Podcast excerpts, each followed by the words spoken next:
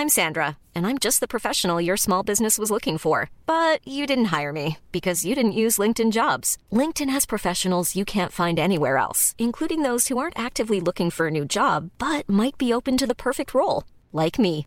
In a given month, over 70% of LinkedIn users don't visit other leading job sites. So if you're not looking on LinkedIn, you'll miss out on great candidates like Sandra. Start hiring professionals like a professional. Post your free job on linkedin.com/people today. Exercice de théâtre numéro 12, guidé avec des mots. Théâtre à emporter est un podcast où je propose des exercices de théâtre à ceux qui l'enseignent, mais aussi tout autre enseignant, éducateur, coach et parents. Des exercices pour tous les âges qui permettent d'apprendre et travailler sur soi d'une façon ludique. Et je vous ferai part de mon expérience, de ce que chaque activité a apporté à mes cours et à mes élèves et quelques anecdotes. Levée de rideau.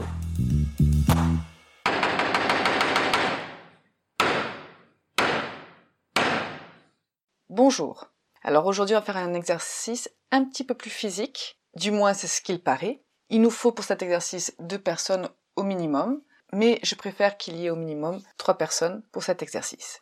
Pour le déroulement, je vais demander à trois personnes de participer. Chaque personne aura un rôle particulier. Le premier sera le guide, le deuxième sera celui qui est guidé et le troisième sera le modèle.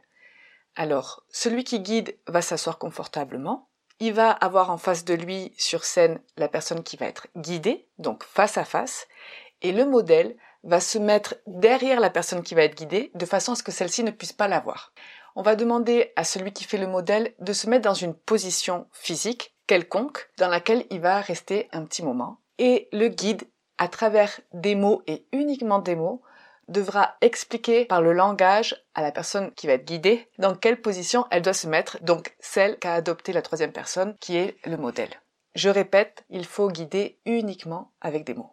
Alors comme variante pour cet exercice, donc je vous ai dit que je préfère trois, j'imagine que vous comprenez pourquoi, pour qu'il y ait le guide, le guidé et le modèle, mais ça m'est déjà arrivé d'être moins.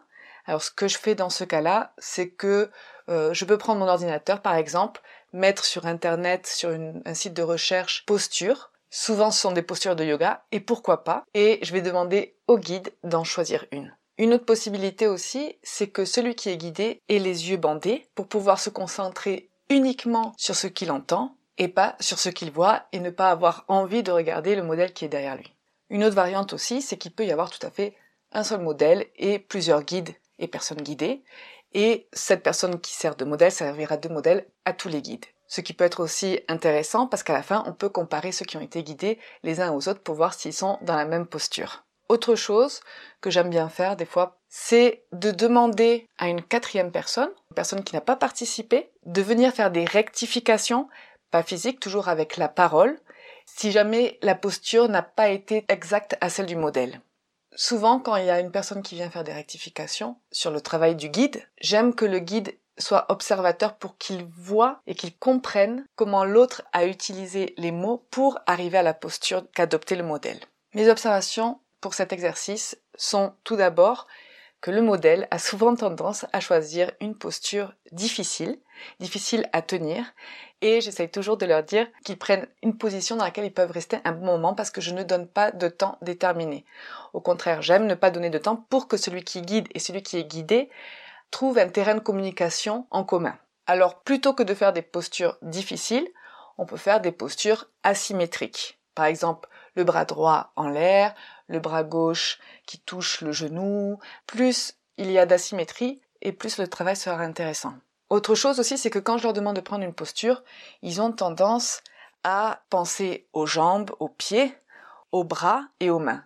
Mais il peut y avoir, on peut aller un petit peu plus loin et il peut y avoir par exemple des postures assises. Des fois, ils n'y pensent pas, ça peut être aussi couché, ça peut être les yeux fermés, ça peut être un œil fermé, la bouche ouverte. Il y a d'autres parties du corps qu'on peut explorer. Par exemple, faire le dos rond, c'est quelque chose qu'ils ne pensent pas souvent à faire. Coller une oreille, par exemple, à une épaule ou coller une oreille à l'intérieur du bras. On peut vraiment explorer les postures. C'est un exercice excellent pour se faire comprendre et pour comprendre. Et en plus, tout dépend du guide et de celui qui est guidé. qu'ils soient amis ou pas amis, peu importe, on a chacun une façon de communiquer différente. Et finalement, dans la vie, c'est un petit peu comme ça. On va toujours essayer dans la vie de s'adapter à la personne qui est en face de nous. On va toujours essayer de se faire comprendre. Donc on ne peut pas imposer notre propre langage et on doit apprendre à écouter différentes façons de communiquer. D'ailleurs, je trouve que c'est toujours intéressant que certains du groupe observent les guides et ceux qui sont guidés et écoutent quels mots ils emploient, comment ils l'emploient. On apprend vraiment beaucoup, je le dis toujours, on apprend vraiment beaucoup en regardant les autres. C'est toujours très inspirant et ça nous permet d'ouvrir un petit peu notre champ de vision.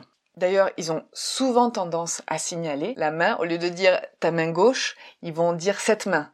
Et ça, c'est complètement interdit. Donc, c'est vraiment uniquement en utilisant le langage qu'il faut faire cet exercice. Et si vraiment ils ont du mal à le faire, je vais demander au guide d'être assis sur une chaise et de ne faire aucun mouvement, ni les mains, ni les bras, rien du tout. Parce que c'est quelque chose qu'on fait très facilement même dans la vie. D'ailleurs, ils ont souvent tendance, pas tous, et pas ce qu'on croit, c'est peut-être des fois les plus calmes qui, euh, dans cet exercice, s'énervent le plus facilement, se frustrent plutôt plus facilement, quand celui qui est guidé ne comprend pas ce qu'il veut dire. Il y en a qui terminent debout, il y en a qui terminent tout rouge à la fin de l'exercice par cette frustration justement. Et je leur explique que c'est justement le but de cet exercice, c'est d'arriver à se faire comprendre d'une façon ou d'une autre.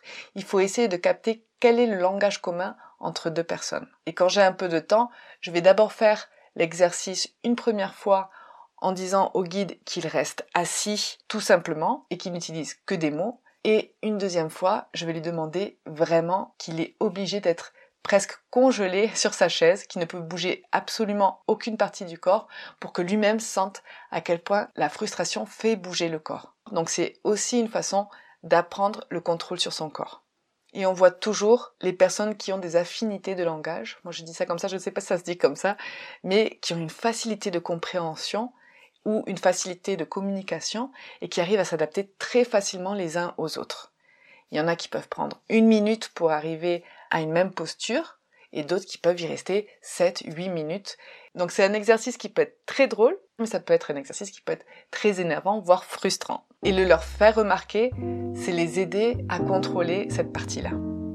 Donc les mots-clés pour cet exercice sont la patience, la communication, le contrôle de ses émotions et de son corps, le langage et je dirais même l'adaptation du langage. J'espère que cet exercice vous a plu et je vous dis à très bientôt.